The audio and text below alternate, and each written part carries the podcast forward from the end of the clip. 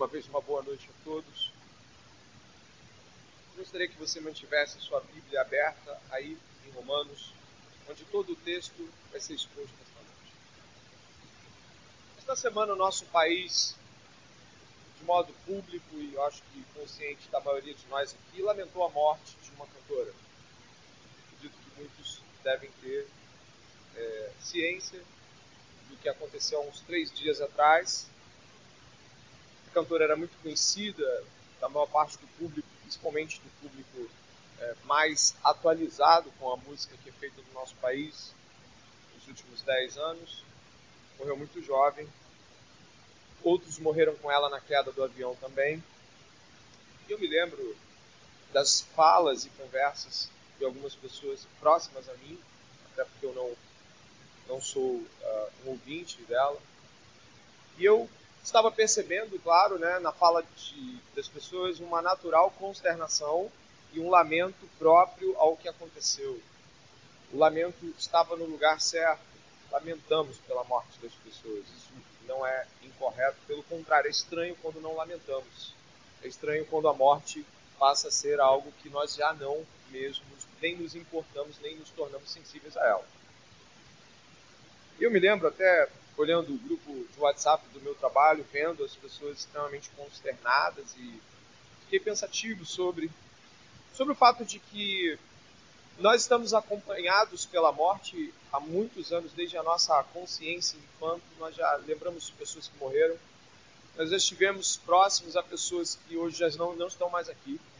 Você e eu tivemos parentes, distantes ou não, pessoas que nós amamos ou pessoas nem tão próximas assim. A morte, então, não é uma novidade que chega para nós. Mas eu vi que as pessoas que comentavam sobre a morte da cantora em nada pareciam estar preocupados com algo que me, me parece, juntamente contigo, algo muito óbvio. Os próximos somos nós. Não é verdade? As próximas pessoas somos nós. E ao pensar que estamos nesta mesma direção que a cantora que morreu, percebi que algo muito comum, tanto quanto a morte, é uma total despreocupação com o nosso destino eterno em face da morte que chegará até nós.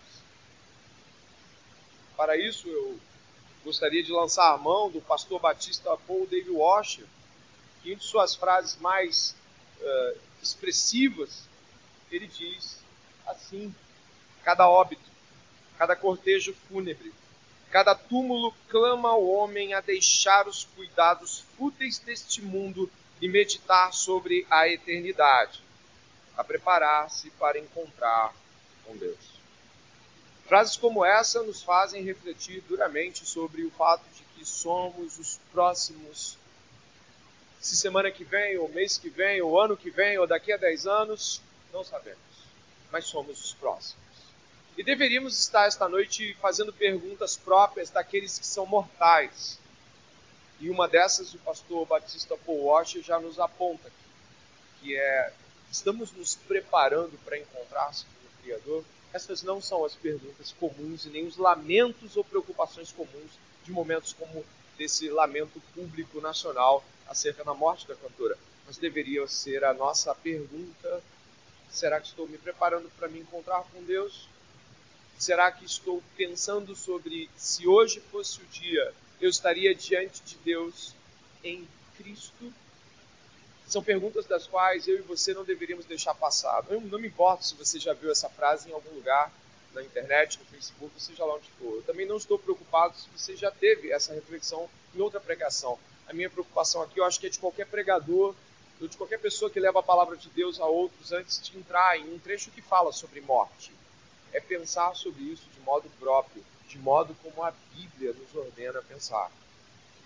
Logo, queridos irmãos, eu gostaria que você pudesse repousar os seus olhos, tendo em vista de que a frase do pastor David, Paul David Washer, também como a frase de um pregador britânico aí da, da década de 60, 70, enfim, adentrando quase aí uh, o nosso tempo, morreu na década de 80 do século passado, Martin Lloyd Jones, ele disse: O mundo é um grande cemitério. E é verdade. todos estamos sentenciados à morte. Pensar sobre isso gera imediatamente uma reflexão, ou deveria gerar. E para o apóstolo Paulo, neste trecho que é uma dobradiça na própria epístola, onde nós vamos ter a, as conexões do que foi dito em termos doutrinários com aquilo que é aplicado diretamente ao homem. Capítulo 5 tem essa dobradiça da epístola, ou seja, nós vamos estar aqui no verso 12 até o verso 21, falando de assuntos que são diretamente ligados à morte. Um tema forte, mas inevitável, tanto no fato em si, quanto no pensar sobre ele. Para isso, eu gostaria de começar ali pelo verso 12, indo do 12 a 14, trabalhando o que Paulo aponta como o reino ou o reinado da morte, a alienação universal da raça humana. O apóstolo Paulo ele usa como estrutura Adão e Cristo em todo este trecho bíblico. Se você analisar em casa com mais calma ainda, você vai ver que Adão e Cristo estão o tempo todo sendo mencionados, relacionados, convergidos e contrastados. Adão, o primeiro homem, e Cristo. E aqui eu gostaria que você pudesse começar esta jornada do verso 12 ao 14, que depois vai se desdobrar em outros trechos também. O reino da morte. Vamos ler o verso 12, 13 e 14. Portanto, assim como por um só ser humano entrou o pecado no mundo, e pelo pecado veio a morte, assim também a morte passou a toda a humanidade, porque todos pecaram. Porque antes de a lei ser dada, havia pecado no mundo mas o pecado não é levado em conta quando não há lei. No entanto, a morte reinou desde Adão até Moisés, mesmo sobre aqueles que não pecaram à semelhança da transgressão de Adão, o qual prefigurava aquele que havia de vir. Existem três argumentos diretos nesse texto, e você precisa anotá-los em um canto da sua Bíblia ou gravá-los. Tem três afirmações fortes, históricas, factuais e estas são: o pecado entrou no mundo por um só homem. Existe um fato. Adão, homem real, existiu. E ele abriu as portas para o pecado. A segunda afirmação de Paulo, aí mesmo onde você leu, é que a morte entra no mundo pelo pecado. Adão traz o pecado, o pecado nos leva à morte. E a terceira afirmação é de que a morte veio a todos os humanos, toda a humanidade recebeu o legado da morte, porque todos pecaram. Esta afirmação repete a afirmação do capítulo 3, verso 23. Todos pecaram e foram destituídos da glória de Deus. É o que você encontra nesse livro mesmo de Romanos, no capítulo 3, verso 23. A morte para Paulo aqui, ele traz com bastante clareza, é não somente a porta pelo qual Adão deixou escancarada. Adão deixou uma porta escancarada para a humanidade, o pecado. Mas é a porta pelo qual todos entraram. Ou seja, todos nós entramos junto com Adão em seu pecado. Isso quer dizer algumas coisas e nós vamos observar algumas delas. Eu gostaria que você pudesse observar aqui que vai, haver alguns termos de muita repetição durante a leitura desse trecho. Por um só isso vai acontecer muitas vezes.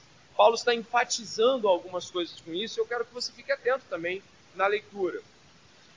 O apóstolo estabelece uma conexão entre a pecaminosidade de Adão e a nossa. E isso para nós não parece ser algo com o qual nos agradamos.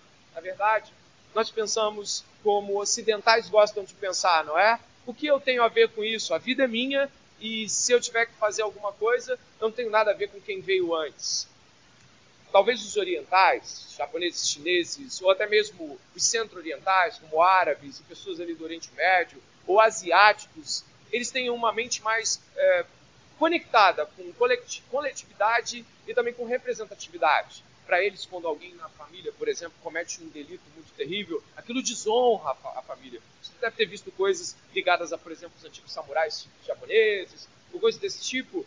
É, o, o pensamento oriental é mais conectado com a representatividade. Mas sejam os orientais, com a sua maior coletividade e representatividade, ou sejam os ocidentais, com a sua individualidade clara e evidente, uma coisa está sendo afirmada aqui e nenhum de nós pode levantar o dedo e dizer que não é. O homem Adão pecou verdadeiramente, factualmente. Este homem Adão nos representava. Sua representação é para nós algo claro aqui nas Escrituras. Ele abre as portas para que a humanidade adentre e, e seja submersa pelo pecado. E nós temos como prova disso a morte. Lá em Gênesis capítulo 3, a punição cabal de Adão e de todo o gênero humano é de que voltaríamos ao. E que isso seria a evidência final desta constatação. Então, eu gostaria de levantar aqui com você o primeiro central argumento que nós estamos falando existe um homem chamado Adão, criado por Deus. Gênesis capítulo 1 e 2 deixam tudo isso mais claro para você ler em casa. Este homem Adão representava-nos enquanto humanidade. O texto bíblico aqui ressalta de que mesmo aqueles que não cometeram exatamente o mesmo pecado de Adão, viveram e cometeram outros pecados, e são pecadores. Mas em Adão as portas ficaram abertas para todos nós. E pode ter certeza, todos nós passamos. E eu diria que com certeza, sentando com cada um de vocês, eu olhando para vocês, vocês para mim, relataríamos pecados. Mesmo uma criança de 6 anos como a minha filha, a outra de 10, ou mesmo uma criança de 2, 3 anos é capaz de dizer para você algo que você sabe muito bem. Eu menti para a mamãe. Sim, eu peguei sem pedir. Você já viu isso. Não estamos falando de algo alheio, alienado à sua interpretação pessoal da própria vida. E toda vez que uma criança de 2, 3 anos peca, ou um senhor de 98 anos pega contra Deus, peca contra o autor da vida, se rebela contra o Deus bondoso, justo e amável que fez todas as coisas para que nós pudéssemos desfrutar delas em amor. Todos que pecam se rebelam contra Deus, quer seja uma criança, quer seja um adulto, um senhor, uma senhora, um velho. A Bíblia é definitiva pecaminosidade universal da raça se impõe, independente da sua cultura, criação, é, masculino, feminino, velho, novo, não importa, você é um pecador. E a prova disso é que você vai morrer. Ao compreender estas duas grandes verdades, nós já temos problemas. Primeiro é que quando nós estamos falando de pecado, da transgressão da lei, nós podemos certamente pensar o quão difícil é lidar com isso do ponto de vista pessoal. É difícil não pecar. É difícil fazer o que é justo. Parece que somos atraídos pelo mal e quando já vai ver, já estamos com a mão nele e, e ainda criamos justificativos para fazê-lo. Verdade seja dita. Observando sobre isso, a gente pode lembrar que essa representatividade de Adão para muitos pode parecer algo ruim. Puxa, fiz nada para ter que receber isso. Preste atenção. Quando nós estamos falando sobre o fato de que algo passou para nós, nós não estamos falando do pecado de Adão enquanto uma realidade do que ele fez, pegou a fruta. Nós estamos falando de uma realidade onde a nossa inclinação se torna propícia a isso. E nós, deliberada, individual e voluntariamente pecamos. Estamos falando sobre essa realidade voluntária e eu gostaria que você pudesse lembrar que a Bíblia toda é permeada por representatividade. Porque você pode ficar estranhando isso. Mas como isso? Eu tenho que. Agora, porque Adão fez aquilo lá. Não, opa, opa, Adão fez aquilo lá sim, mas você fez outras coisas essa semana que não tem como botar na conta de Adão. São suas. Mas a Bíblia fala de representatividade, eu não vou abrir os textos diretamente, mas você anota para depois conferir depois agora, palavra com palavra, não tem nenhum problema. Quando a Bíblia fala, por exemplo, de representatividade, de determinada figura representar a outra, o, o livro de Hebreus vai falar no capítulo 7 de que quando Abraão não tinha para quem entregar o dízimo, entregou para Melquisedeque. E diz o livro de Hebreus que Abraão representava aqueles que viriam, ou um dos seus descendentes posteriores, Levi, que seria a ordem sacerdotal. Olha como o livro de Hebreus trata. Levi está gerações à frente de Abraão Mas Abraão já é tal como alguém que prefigura este Levi. Você já deve ter lido o livro de Josué, ou já deve ter ouvido falar desse livro. No capítulo 7, existe uma situação muito peculiar. Uma cidade é tomada, invadida, destruída, e Deus fala: não fica com nada, não fica com ouro, não fica com animal, não fica com nada. Mas um camarada fica. Acã. Ele esconde as coisas lá, guarda lá os despojos daquela batalha, e aí a ira, olha o que está escrito na Escritura, Josué capítulo 7, a ira de Deus se acende contra os filhos de Israel. Por quê? Havia uma representação, uma, uma união coletiva na aliança que eles tinham. E, e, e, o livro de Josué vai falar isso no capítulo 7 mesmo, porque você, vocês feriram a minha aliança. Mas foi todo mundo que feriu a aliança? Não foi a Cã. Mas estavam aliançados. A aliança que Deus havia feito com Adão era a aliança com a raça. E isso é importante de ser percebido. Mas ainda assim você fica pensando, ah, mas eu não tenho nada a ver com isso. O Adão. Mas eu quero progredir no argumento e pensar mais um pouco. Quando você lê aqueles textos áureos sobre a crucificação de Jesus, já deve ter visto Pilatos lavar as mãos. Né? Ele lava as mãos, não é comigo. Levem ele. O pessoal também dá uns gritos lá dizendo o seguinte: é, é, Cristo não, Jesus não, Barrabás. E nós, obviamente, pensamos, não fui eu quem matou Jesus. Afinal, Jesus foi morto pelos fariseus, por Pilatos e tudo mais. Mas existe algo interessante, né? Marque aí o, o, livro que você está lendo e vem um pouco para trás, no capítulo 4. Você vai ver no verso 24, por favor. Dá uma olhada no capítulo 4, verso 24, 25. E eu gostaria de saber se você, que talvez esteja pensando contra isso, dizendo, ah, não tem nada a ver com Adão, não, ele fez o que tinha que fazer. Mas eu queria saber se você gostaria de que esse texto bíblico de Romanos capítulo 4, que você já está olhando 24, 25, não valesse para você. Olha aqui, ó. Romanos capítulo 4, verso 24 e 25. Diz assim, ó. Uh, mas também por nossa causa, visto que a nós igualmente nos será atribuído a saber a nós que cremos naquele que ressuscitou dentre os mortos a Jesus, nosso Senhor. O 25 para mim, por favor. O qual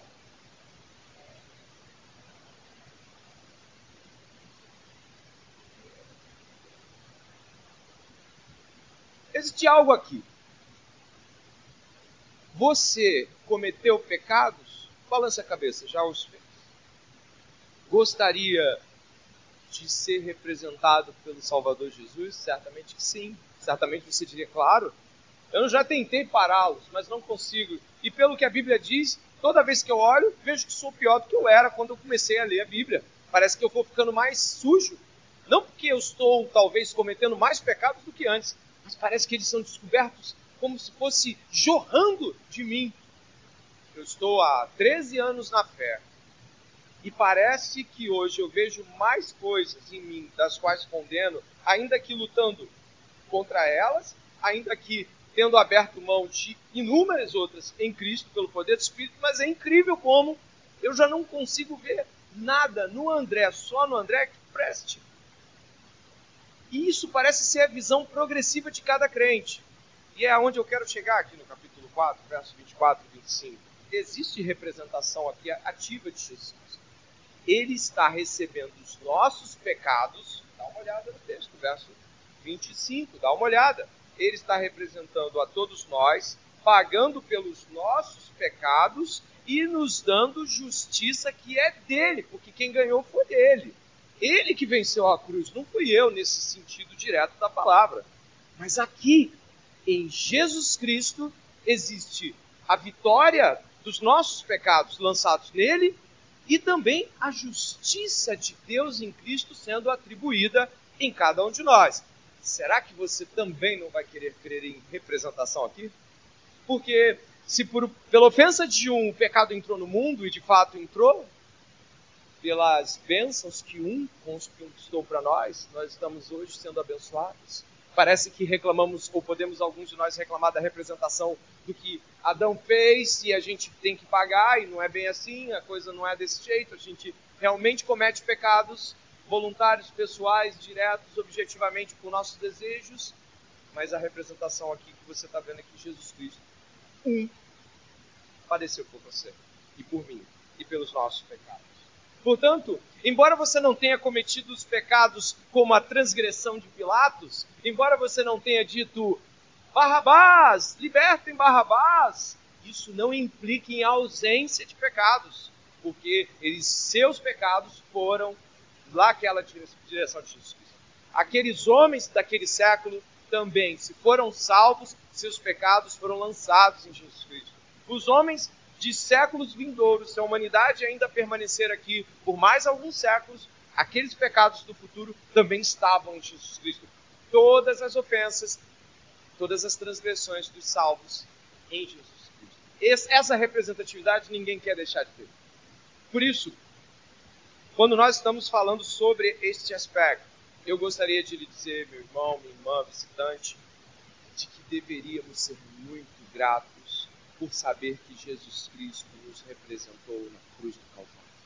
Substituiu-nos diante da ira de Deus e levou os seus pecados e os meus pecados na cruz.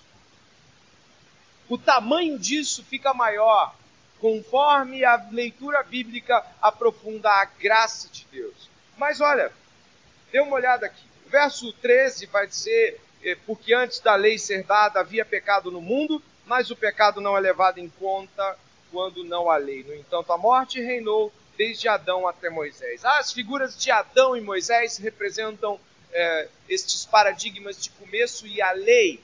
Então, desde Adão até Moisés, não tinha lei e de Moisés até Jesus, mesmo com lei, não importa. Mesmo antes da lei que Deus revela aos filhos de Israel, pecados já aconteciam. E pecados eram pecados como sempre foram. Mas a luz da profundidade desta afronta só com a lei. A lei de Deus, não minta, não cobice, não mate, ela aprofunda a experiência de culpa, de de percepção de condenação pessoal. Quantos aqui já não sabiam que estavam fazendo coisas erradas antes de Cristo? Eu sabia disso. Você sentia isso, não é? Isso é errado. Eu, eu, eu tirei vantagem. Caramba, eu menti, nossa. Mas não era algo ligado a Cristo. Muitas vezes era a consciência óbvia da lei moral que Deus coloca sobre, no coração de cada ser humano, que responde a esta consciência. Você lembra disso? Mas quando você teve contato com a Escritura, como é que ficou? Uau! Eu estou realmente. Né, eu estou num estado deplorável. Eu não sabia que eu era tão mal. Eu tinha noção que eu não era assim, fantástico. Mas o que está escrito aqui? Então, a lei de Deus, ela traz a profundidade do tamanho da ofensa que nós cometemos. Esse levar em conta, ele transmite a realidade do tamanho dele. Então, muitos de nós já sabíamos que isto era errado, mas quando Deus se apresenta em Sua palavra, nós lemos a Bíblia, alguém nos ensina a Escritura, isso se torna de fato, a gente leva em conta isso do tamanho que isso é. O verso 14 vai dizer algo que deve ser por nós muito, reflex, muito refletido aqui esta noite. Diz assim, ó, uh, final, né? No final diz assim: uh, mesmo sobre aqueles que não pecaram a semelhança da transgressão de Adão, o qual prefigurava aquele que havia de vir. Eita, agora, se você parar e pensar um pouquinho, isto se torna gigantesco. Adão prefigurava aquele que viria significa que aquele que viria já viria. Essa é a primeira coisa que você tem que saber. Adão não acionou o plano Jesus.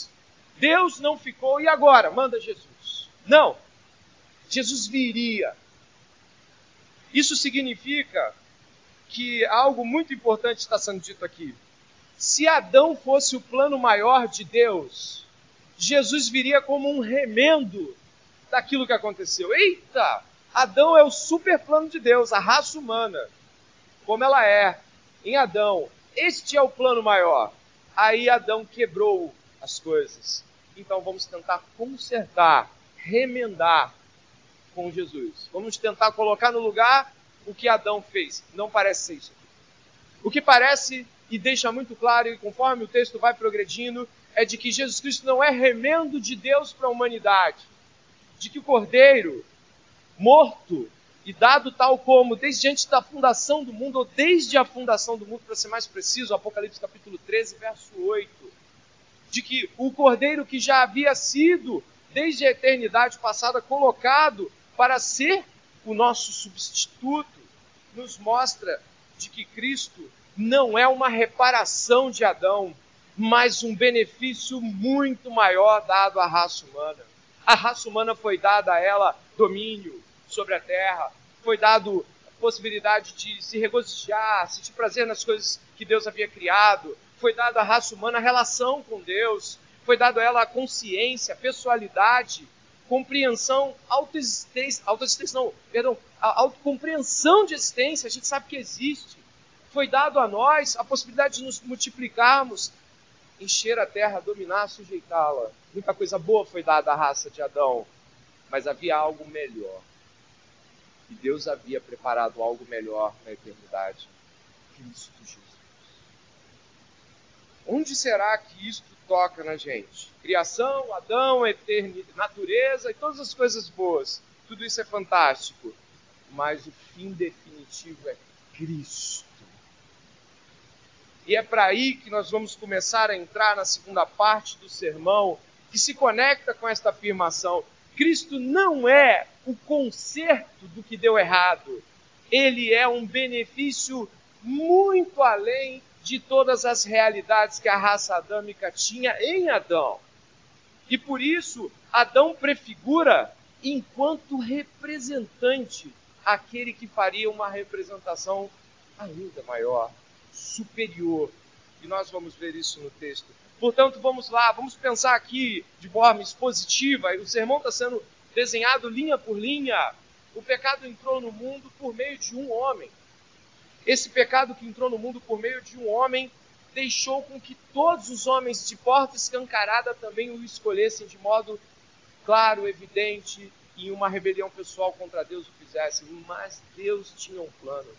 E esse plano era superior à representação de Adão, era Jesus. Isso é grandioso.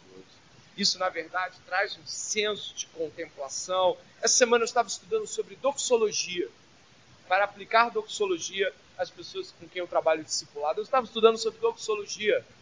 E o autor estava dizendo sobre doxologia o seguinte: tem uma hora que você está lendo a Bíblia e você tem que parar.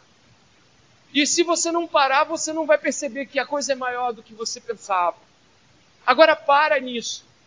Nós não temos, talvez, mais do que o, o verso 14 vai dizer aqui, desse jeito.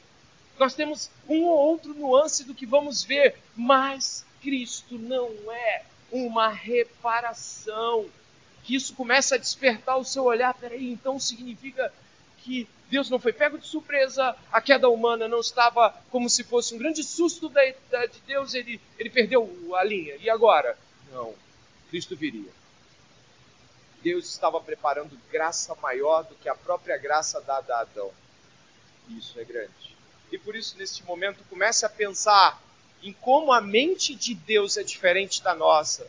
Uma mente que vai sempre pensando naquela coisa finita, de causa e consequência imediata, e nós estamos falando que em dado momento a eternidade entrou no temporal e voltou para a eternidade, mas continua exercendo, atuando e, e, e a, apresentando a todos nós aqui como sair de onde nós estamos, dessa condição mortal, para ir para onde Ele está. Pai, Ele diz, meu desejo é que para onde eu vou, eles também vão. João 17. Que coisa magnífica. E que vejam a glória que, que eu tinha antes contigo. Olha, entendendo que nós estamos falando de algo muito maior do que simplesmente.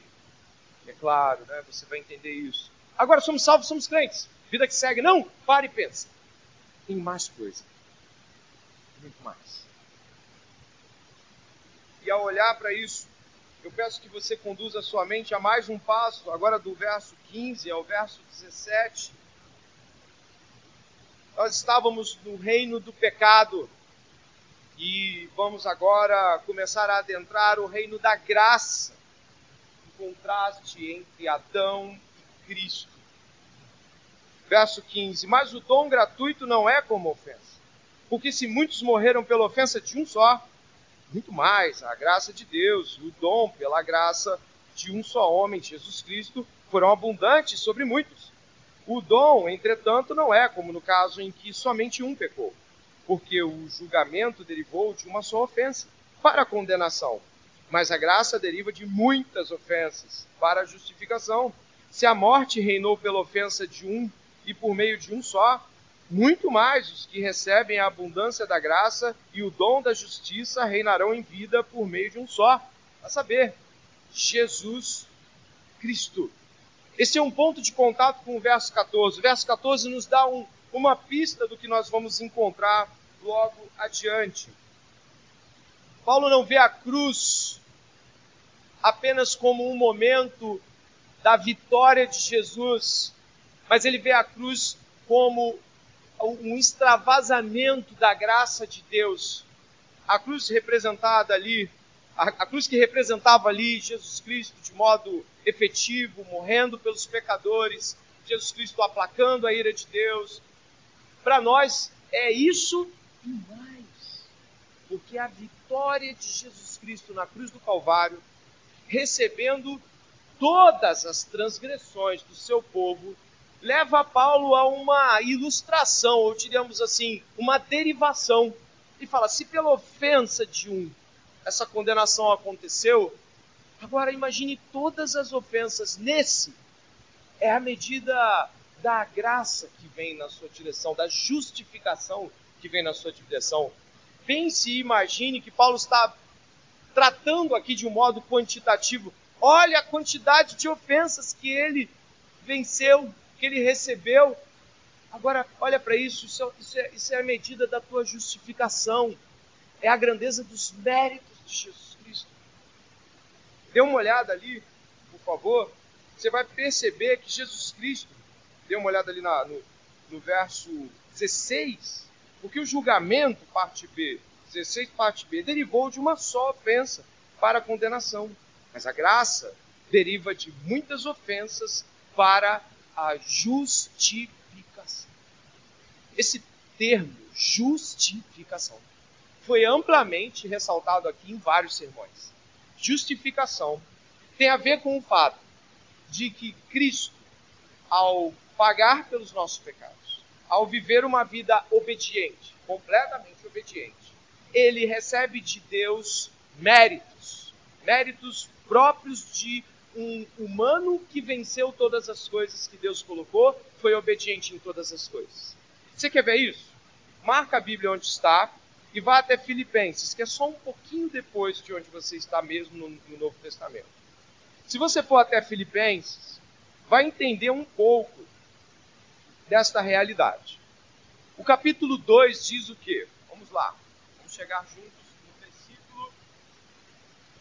número 5, eu vou ler, preste atenção.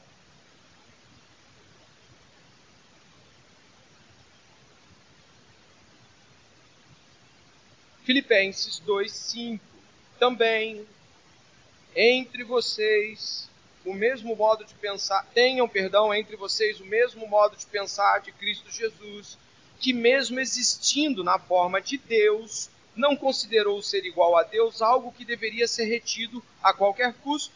Pelo contrário, ele se esvaziou, assumindo a forma de servo, tornando-se tornando semelhante aos seres humanos. E reconhecido em figura humana, ele se humilhou, tornando-se, preste atenção, obediente até a morte e morte de cruz. Por isso, também Deus o exaltou sobremaneira e lhe deu o nome que está acima de todo nome para que ao nome de Jesus se dobre todo o joelho nos céus, na terra, debaixo da terra, e toda língua confesse que Jesus Cristo é Senhor, para a glória de Deus Pai.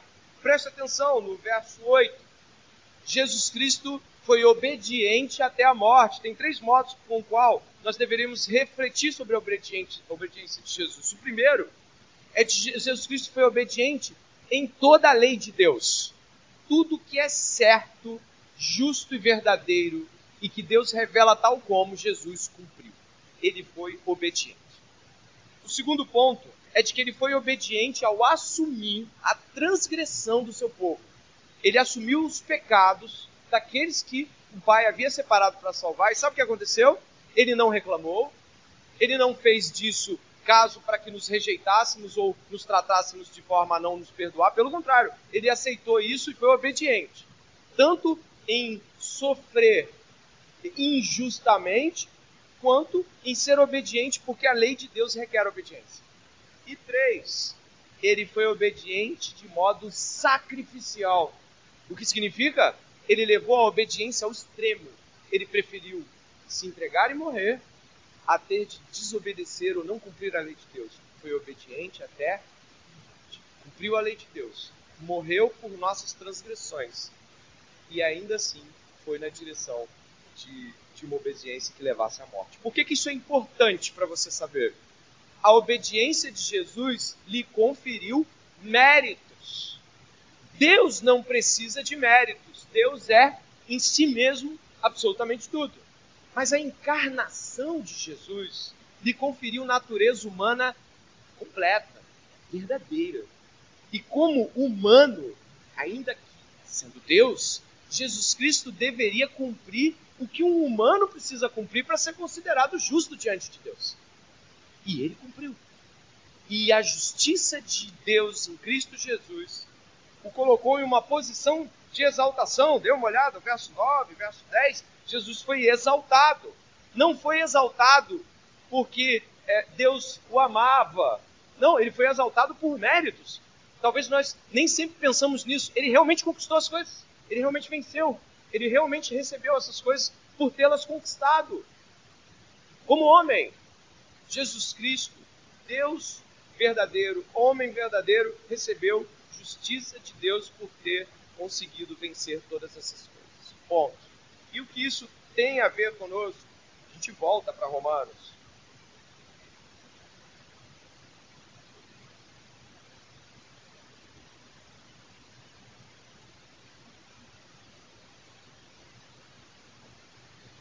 Uma olhada no capítulo 5, verso 15, onde ah, o que nós estamos falando de graça, justificação e todas essas coisas que são dadas a nós por Cristo são chamadas de dom, de dádiva. Olha o capítulo 5, verso 15. Dom.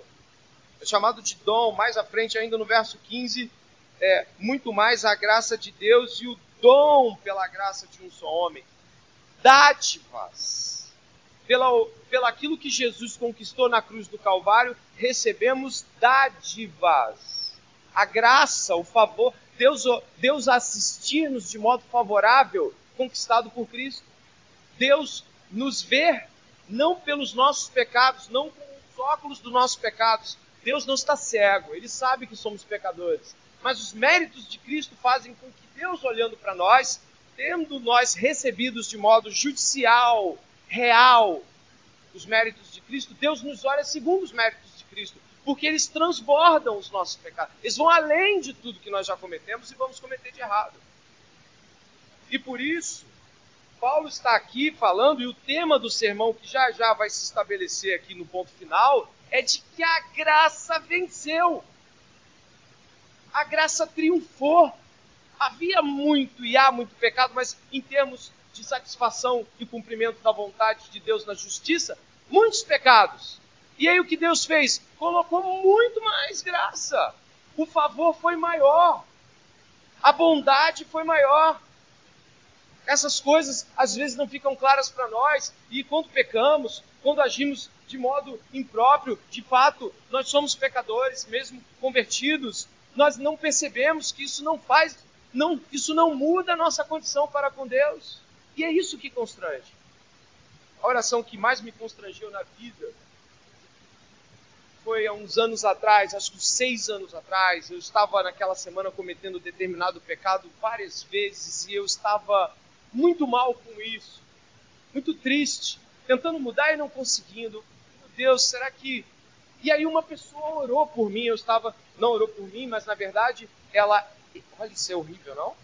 Exaltou minhas qualidades morais diante de um grupo de pessoas que eu liderava. Está atendendo a cena? Tinha um grupo de pessoas que eu liderava, tinha eu, tinha uma liderança, e ela chegou e ela veio falar sobre coisas. E ela começou a dizer coisas para aquelas pessoas.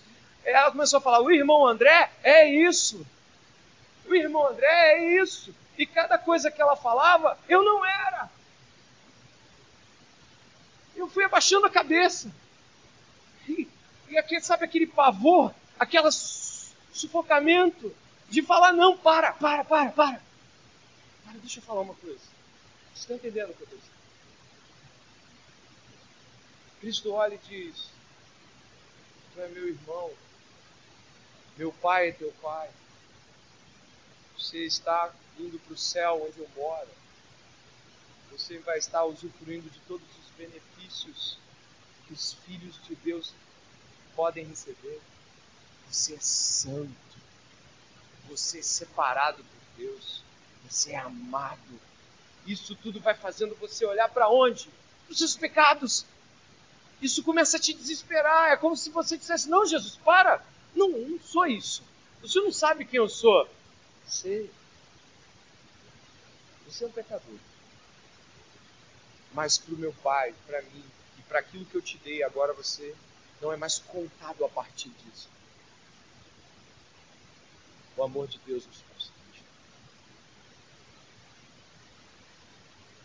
Se tem uma coisa que devora o coração de alguém, tem o Espírito Santo é quando as pessoas começam a elogiá-la e falar coisas que ela sabe muito bem que não é. Mas que é bem capaz de você dizer assim: Eu não sou isso, e ela dizer assim: Em Cristo tu é. Paulo começa a epístola aos Coríntios, aos santos de Coríntios. Isso é forte, não? Quem já leu a epístola? O pessoal não era fácil lá. Mas aí Paulo usa o quê? Aos santos. E este é o termo que eu gostaria de pensar aqui. Paulo vai falar de, de um reino. Preste atenção nos últimos 15, 20 minutos finais agora. Olha o que vai, vai ser descrito aqui. Dê uma olhada aqui no capítulo 5, que você vai achar mais de uma vez o termo reino. Eu posso encontrar no verso 17 com você. Se a morte reinou. Você achou isso aí? Se a morte reinou pela ofensa de um e por meio de um só, muito mais os que recebem a abundância da graça e o dom da justiça, o quê? A palavra basileia é uma palavra que traz aqui o sentido de reino, reino mesmo. Só que, se você ler o texto e observar por que, que reino está sendo usado aqui, você vai achar outras palavras que se conectam com isso. Como a palavra Senhor. Ela vai ser conduzida para o capítulo 6 e você entende que estamos falando de autoridades aqui. E duas delas se destacam. Elas não estão no mesmo quilate, mas duas delas se destacam. O reino da morte, no qual o Senhor é o pecado, e o reino da graça, no qual Jesus é o Senhor. Esses dois reinos estão aqui tipificados com muita clareza. O reino da morte, inaugurado por Adão vivido por aqueles que ainda estão em Adão, e o reino da graça. E aqui é onde eu gostaria de entrar nesta parte final. Nós percebemos que esses reinos, é, antes de eu lançar o terceiro ponto ali na tela, eu gostaria de pensar com você que estes reinos são caracterizados por duas coisas muito claras. Você leu Filipenses comigo? Ele foi obediente até a morte, morte de cruz, por isso Deus o exaltou sobremaneira, e lhe deu um nome acima de todo nome, que é o nome de Jesus, todo joelho se dobra, toda língua confessa que Jesus Cristo é o quê? Senhor. Ele reina. Ele é Senhor, o Senhor da graça. Mas existe um outro reino, o reino do pecado. Se você marcar aí a Bíblia, só dar uma página para frente, você vai ver que Paulo também trata isso, o reino do pecado, no verso 12 do capítulo 6. Dê uma olhada, por favor verso 12 do capítulo 6.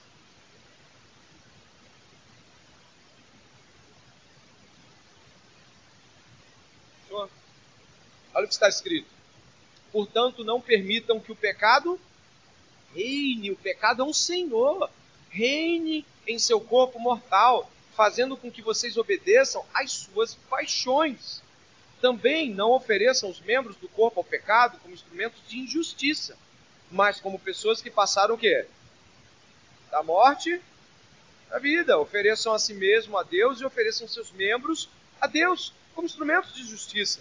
Que o pecado não terá domínio sobre vocês, pois vocês não estão debaixo da graça. O pecado é um senhor e requer obediência. E essa obediência é muito claramente observada nas paixões. Paulo relata essas paixões de várias formas. Ele relata a cobiça pelo dinheiro, ele relata as paixões sexuais. Muitas cartas de Paulo ele escreve a um público gentil, onde deliberadamente as pessoas não tinham absolutamente nenhuma relação com a cultura judaica, a cultura bíblica, com a verdade de Deus sobre essas realidades.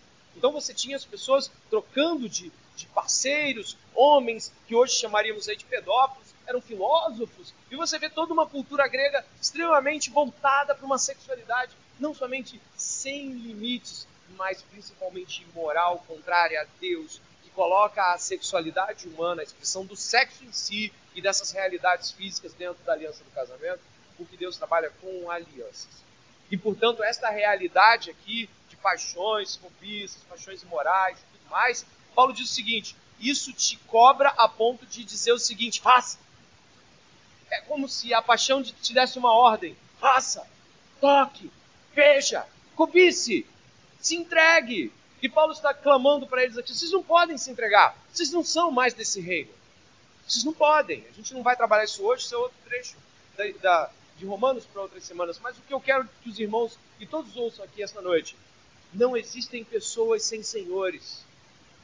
Ou você está submetido ao senhorio de Cristo e pela graça está recebendo forças para lançar-se contra o pecado, ou você está sob o domínio do pecado, vivendo as paixões e remorçando de vez em quando vem à igreja, ficar remorçado. Caramba, o pastor falou que isso é pecado, a Bíblia diz que é pecado, e agora? Eu não sei como eu paro, eu não sei o que eu faço. Sabe o que acontece? se você tem o Espírito Santo aí dentro de você, você está, além de muito triste pelo que faz, você já pode, orando, buscar nele, encontrar nele força no Espírito Santo para voltar-se contra isso e falar: chega, chega! Último disso, não quero mais. Porque nós estamos falando de que existe um Senhor, o Senhor da graça, e ele pode libertar você. E é aí que eu gostaria de falar do triunfo da graça. O reino da graça. A graça triunfa. Verso 18. Portanto, assim como por uma só ofensa veio o juízo sobre todos os seres humanos para a condenação, assim também, por um só ato de justiça, veio a graça sobre todos para a justificação que dá vida. Porque, como pela desobediência de um só homem, muitos se tornaram pecadores, assim também, por meio da obediência de um só, muitos se tornaram justos. A lei veio para que aumentasse a ofensa, mas onde aumentou o pecado, aumentou muito mais ainda a graça, a fim de que, como o pecado reinou pela morte, assim também a graça reinasse pela justiça, que conduz à vida eterna, por meio de Jesus Cristo, ah, esse final é muito importante, não? Jesus Cristo o quê? Nosso Senhor manda na gente. Ele nos ordena a santificação, ele nos ordena todas as dádivas que estamos estudando. Então eu gostaria que você pudesse ver que lá no começo, dê uma olhada em algo significativo. Adão apontava para Cristo. Viria um representante definitivo para a raça que salvaria a raça humana. Cristo. Ponto. Adão não recebeu um reparo. Cristo viria. Ponto. E agora você vê ali, por exemplo, no verso 20, de que a lei veio, mas a lei também não era definitiva. Ela era para mostrar o pecado. A lei ressalta o pecado. É como se, sem a palavra de Deus, sem a lei de Deus, nós olhássemos pecado falássemos, é ruim, né? Aí a gente fala, não, olha agora com isso, com esses óculos, com a Bíblia. Mas não é ruim, é terrível. Não é ruim, é insuportável, é detestável. Eu não quero. Como faz? Chega! É isso que a lei faz. A lei te mostra a, a, o tamanho do pecado. Por isso que aqui está falando aumentar-se a ofensa. Você pensa que ofendeu a Deus. E aí você lê as escrituras e você vê que a coisa é em outro nível. A ofensa é muito maior. E por isso, irmãos, nós estamos vendo aqui coisas que apontam. O Adão apontando para o Cristo, a lei apontando para a graça. Não existem negações aqui. Tanto é que Cristo também identifica-se com a raça humana, mas não recebemos de Cristo o que recebemos de Adão. E também a lei, ela não está desconectada da graça como se a lei fosse uma mera espectadora, mas a lei de Deus é boa e devemos cumpri-la em obediência, não para satisfazer a justiça de Deus, porque foi satisfeita em Cristo, mas para honrar a Deus e através das boas obras dar testemunho de Deus aos homens.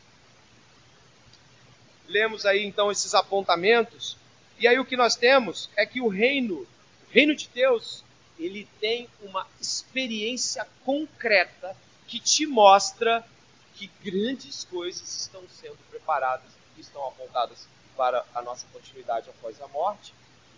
Você pode ver aí de novo o capítulo 6, o verso 14, se você puder novamente observar o capítulo 6, verso 14, existe algo importante aqui.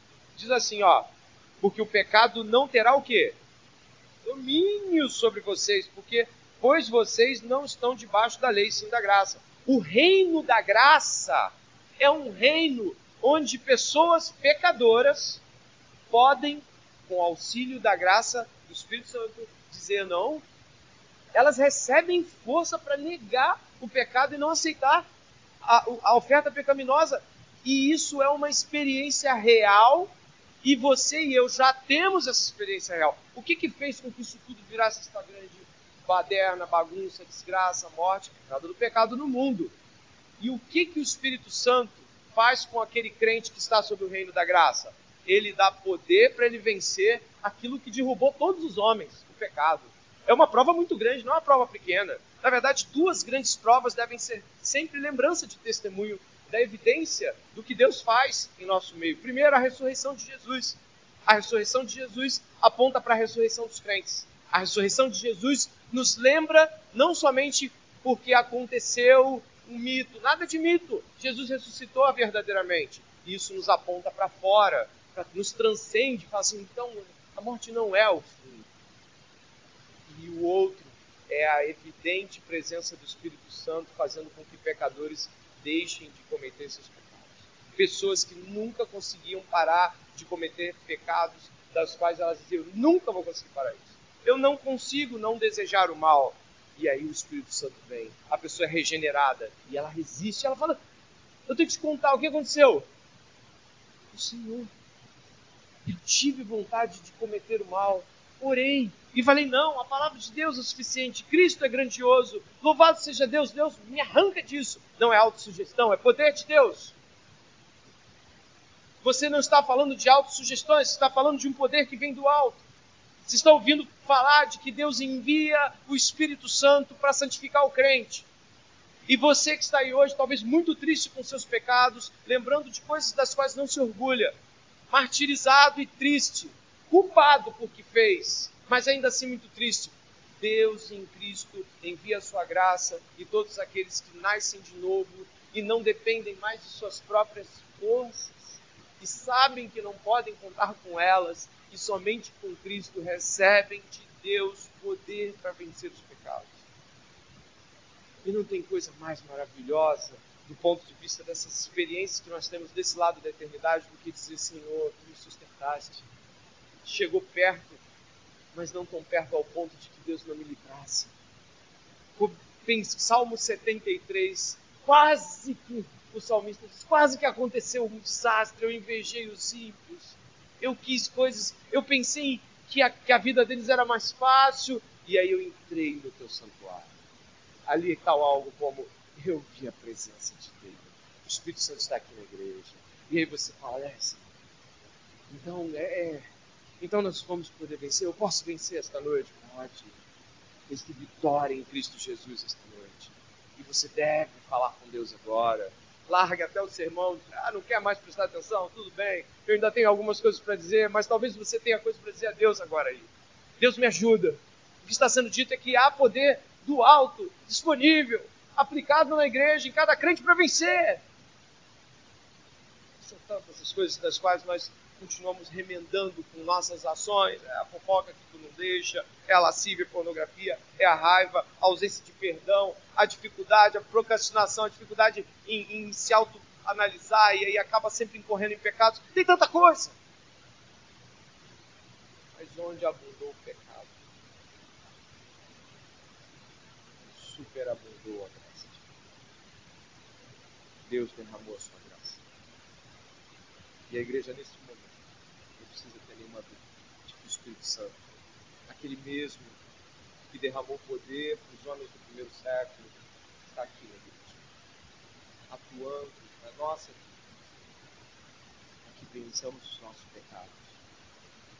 Não para ser justificado, mas para vencê-los e dizer: glória, é verdade. E aqui no verso 18, portanto, assim como por uma ofensa veio o juízo sobre todos os seres humanos para a condenação, assim também por um só ato de justiça veio a graça sobre todos para a justificação que dá vida. Porque, como pela desobediência de um, muitos se tornaram pecadores, assim também por meio da obediência de um só, muitos se tornarão justos. Lei veio para que aumentasse a ofensa, mas onde aumentou o pecado, em algumas versões é superabundou a graça, versão clássica que muitos conhecem, e está escrito aqui na minha versão, aumentou muito mais ainda a graça. Eu busquei não colocar nenhuma palavra grega hoje, eu falei, Senhor, me dá um sermão direto, por favor, simples, para que todos entendam o que se tem em Cristo Jesus. Mas eu não deixei de olhar ainda assim, de que a palavra que está escrito aí no verso 20, dê uma olhada, aumentou muito mais, ou superabundou, é uma palavra que significa superou, transbordou. A palavra tem esse significado no original grego, mas tem algo especial que Paulo fez aqui. Ele colocou um prefixo, ele botou hiper. Lá em grego está hiper. Você já ouviu esse prefixo? E esse hiper de Paulo fica hiper superou o pecado, hiper transbordou, hiper foi além, tinha um monte de pecados e Deus foi além, a graça venceu, a graça triunfou. Calvino falando no comentário sobre esse texto, João Calvino fala assim: foi uma vitória definitiva, escancarada, foi uma vitória declarada de tal forma de que não há dúvidas. Jesus venceu. Ele venceu você e a mim que não o desejávamos. Ele venceu. E John Stott cita sobre isso, eu não sei se eu joguei o texto aqui, mas lendo o comentário do pregador, pastor britânico John Stott, ele fala algo interessante sobre este texto em particular. Ele fala assim: a supremacia de Cristo se revela em Deus ser superior aos homens, a graça ser superior ao pecado, a vida dada gratuitamente é superior à morte, o salário do pecado. Ele venceu, Jesus venceu tudo, venceu a morte, venceu o pecado, venceu tudo. E nós não estamos aqui hoje buscando apenas a receber a reparação da transgressão de Adão e do estado da humanidade. Não. Sabe onde nós estamos? Nós estamos regozijando-se com Paulo. Ele vai, ele fica tão deslumbrado com isso, ele fica olhando para isso e fala assim, isso é muito grande que talvez você não tenha percebido quando ele cita isso em Romanos 8, por exemplo. Se você for até Romanos capítulo 8, por gentileza, você vai encontrar Paulo indo dentro de uma contemplação sobre o triunfo da graça. Olha o que ele vai dizer em Romanos capítulo 8, dê uma olhada, no verso 18, dê uma olhada, por favor. Olha o que ele vai falar sobre o triunfo da graça. Porque para mim, verso 18, tenho por certo que os sofrimentos do tempo presente não podem ser comparados com a glória de ser revelada em nós. Ele está dizendo o seguinte: eu sou, eu tenho minhas costas dilaceradas, já apanhei de todos que encontrei pela frente, apanhei dos romanos, eu já tive naufrágio. Você já leu a história de Paulo? Ele mesmo cita naufrágio. Fome, nudez, desengano com pessoas, abandono, rejeição e tudo, e tudo. E ele fala assim: sabe de uma coisa? Eu tenho por mim. Olha a visão graciosa que ele tem de Deus, olha a grandeza que ele vê na graça. E essas coisas não podem ser comparadas com aquilo que há de ser revelado. Júbilo é um homem dominado pela vitória de Jesus. Verso 31 do mesmo capítulo. Que diremos então à vista destas coisas? Se Deus é por nós, complete. Que será contra nós aquele que não poupou seu próprio filho, mas por todos nós o entregou? Será que não nos dará graciosamente com ele todas as coisas? Quem tentará acusação contra os eleitos de Deus? É Deus quem os justifica. Quem os condenará? É Cristo quem morreu, ou melhor, quem ressuscitou, o qual está à direita de Deus e também intercede por nós. Quem nos separará do amor de Cristo? Será a tribulação, ou a angústia, ou a perseguição, ou a fome, ou a nudez, ou o perigo, ou a espada, como está escrito? Por amor de ti somos entregues à morte, fomos considerados como ovelhas para o matadouro. Em todas estas coisas, porém, somos mais que vencedores por meio daquele que nos amou. Porque eu estou bem certo de que nem a morte, nem a vida, nem os anjos, nem os principados, nem as coisas do presente, nem do porvir, nem os poderes, nem a altura, nem a profundidade, nem qualquer outra criatura poderá nos separar do amor de Deus que está em Cristo Jesus, nosso Senhor, o triunfo da graça. Nada nos separa do amor de Deus, nenhuma das coisas pelos quais passamos. Aqui é um, é um banho frio na ansiedade, coisas do futuro, coisas do que vem, do que vai acontecer, pessoas, condições sociais, perseguições, nada. Somos inseparavelmente ligados a Jesus por meio da vitória incontestável ele venceu. É a sua vitória em Cristo Jesus, nosso Senhor. E por isso, esta noite, eu termino dizendo: todos pecaram, não é uma sugestão psicológica, é fato. Todos pecaram. Todos estão aqui pecaram, a verdade bíblica. E dependem esta noite de olhar para Cristo e dizer: não tem jeito a não ser que o Senhor faça milagre. se você não tem o Senhor Jesus, você não tem nada. Não, pelo menos, eu vou dizer, você tem sim. Você tem um caminho para o inferno totalmente pavimentado. Você está indo para lá. Se a vida está difícil, vai ficar de um jeito pior lá. Dá. Então venha a Cristo. Lance-se em Cristo. Falamos sobre a morte da cantora no começo. Estava no auge, não? Jovem ainda no auge. Quando a morte chega, não sei, mas vai chegar, somos os próximos. Lance-se em Cristo. Lance-se em Cristo. Lance tudo. Pense só em Cristo. Só dê passos em Cristo. Se você é cristão, eu gostaria de dizer que Cristo não é um remendo para a vida desgraçada que você vivia. Cristo não é uma melhorada na, nas coisas difíceis. Não, nada disso. Cristo não é uma melhora razoável. A promessa da graça é muito mais elevada. É outra coisa. É em Cristo. Em Timóteo, capítulo 2, verso 12, diz: Se com ele sofrermos, com ele reinaremos. Existem coisas das quais nenhum de nós aqui sequer estaria preparado para saber ainda nesse lado da eternidade. Vocês estão em Cristo. Então, esta noite, antes de orarmos, eu peço que você considere talvez você esteja sentindo falta de coisas, ou esteja talvez vazio interiormente, ou esteja se arrastando pela vida, ou seja lá como você possa estar esta noite. Mas se você acha que falta alguma coisa na sua vida, eu diria: você está certo. Falta Jesus. E se você é cristão e tem esse sentimento, falta-lhe a satisfação de Jesus. Falta-lhe contemplar a graça de Deus em Cristo e olhar para ela e dizer, oh, com profundidade da sabedoria, e do conhecimento. Ore comigo. Pai amado e bendito, graça, maravilhosa graça, desafiou a igreja esta noite, esta graça. Desafiou cada homem e mulher aqui a se lançar em Cristo. Graça de Deus, graça abundante aos maiores dos pecadores.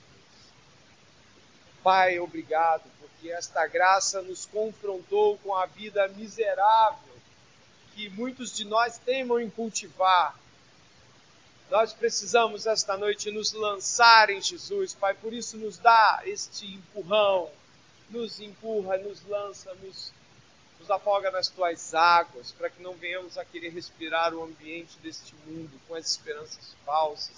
Pai, eu peço que se há pessoas aqui que não te conhecem, que esta maravilhosa graça de Deus tenha pela primeira vez assustado pelo seu tamanho e envergadura, pela sua beleza, densidade, grandeza e superioridade em face dos desafios e dos seus próprios pecados. Não há pecado esta noite que consiga superar o triunfo da tua graça. E glórias a Deus. Te pedimos que, se não há Cristo no coração de alguém aqui, que o Senhor derrame a tua graça e que ele passe da morte para a vida, que ela saia das trevas para a luz em Cristo. E aos crentes, aqueles que já têm o Senhor, aqueles que foram regenerados pelo Senhor, esta noite, eu te peço que encha-os de alegria pela salvação de Cristo, pelo triunfo da graça, e pelas expectativas gloriosas do que há de vir. Todos nós precisamos olhar para Ti esta noite, crentes ou aqueles que desejamos, muitíssimo que também seja. Todos precisam do Senhor esta noite, para a salvação, para a santificação. Portanto, Senhor, não nos deixe em nossas próprias especulações. Não nos deixe, Senhor, fazendo nossas contas de quando será este passo, liberta-nos das nossas algemas, aquilo que nos prende ao reino das trevas, ou mesmo ainda nos vislumbra neste reino da qual já não pertencemos. E nos limpa com o teu sangue poderoso, que em Cristo Jesus possamos ver muito mais do que vimos na graça quando começamos este culto. Obrigado em nome de Jesus. Amém.